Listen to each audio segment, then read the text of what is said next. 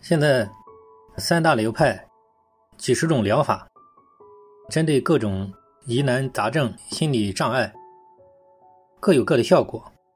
应该说，每一种疗法都有它的长处，都有它的好处，但同时呢，也都有它没有，可能说它不全面吧，也有它没有顾虑到的地方。那么森田疗法呢，它的呃好处呃自不用说。顺其自然，为所当为嘛。好处大家都知道。那么森田疗法呢？我个人认为呢，就是它也不是全面的，就是它最好能够结合一种心理分析，找到一些主要这种症状背后的根源，给它破解，这样效果比较好一些。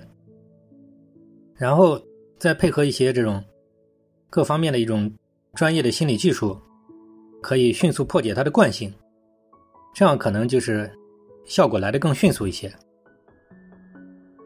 那么，认知行为疗法呢？它的好处呢，大家也都知道。但是呢，我个人认为呢，也可以说它也不是完美的。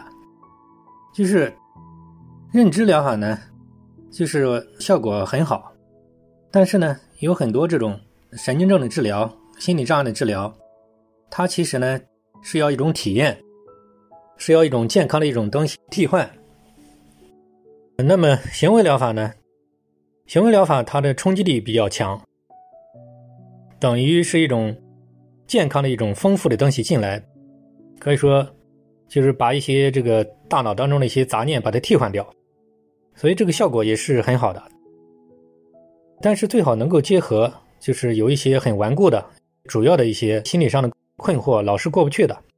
就是他安静下来，结果又反复浮现的，像这样呢，需要可能需要一些通过专业的、比较主要的一些心理上的技术，比如心理分析啊，就破解它背后的主因，把背后的主因给它破解，这样效果比较好一些。